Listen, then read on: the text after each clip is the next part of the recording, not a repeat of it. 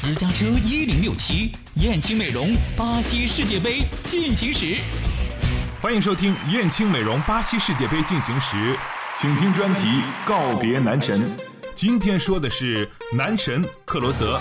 克罗泽展现的是德国足球的品质。截止到目前，虽然仅作为替补上场了两次，但这位三十六岁的老中锋场场都带给球迷们感动。六月二十七号，德国队对阵美国队的赛场上，克罗泽从前场跑回自己方禁区，滑铲参与解围的场面，让很多汉子球迷们直呼泪失禁啊！克罗泽一直是德国国家队的重要一员，别人更多考虑的是克罗泽的进球数，而克罗泽则考虑的是德国队的成败。作为两个孩子的爸爸，为了避免孩子学习他的危险动作。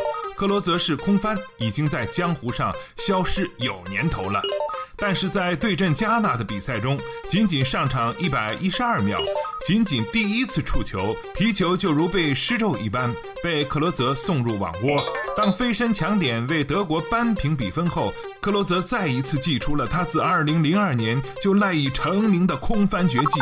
相较于壮年时期，三十六岁的克罗泽已不再敏捷和年轻，前空翻落地时。甚至已无法站稳，颤颤巍巍的几近倒地，只能靠双手撑地，勉强保持平衡。然而，即便这是一个不再完美的空翻，我们仍然看到了一个近乎完美的克罗泽。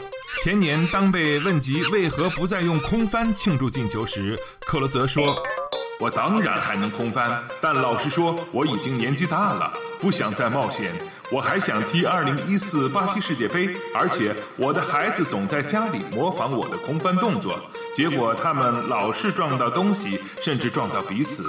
我们只希望克罗泽的空翻能够在世界杯上延续，打破罗纳尔多的记录。为什么不呢？今天的燕青美容巴西世界杯就到这里，我们下期再见。燕青又装新店了。燕青美容引领淄博高端面部护理二十年，美丽三十万张脸。男人们看世界杯，女人们来燕青美容，三幺幺五三零零。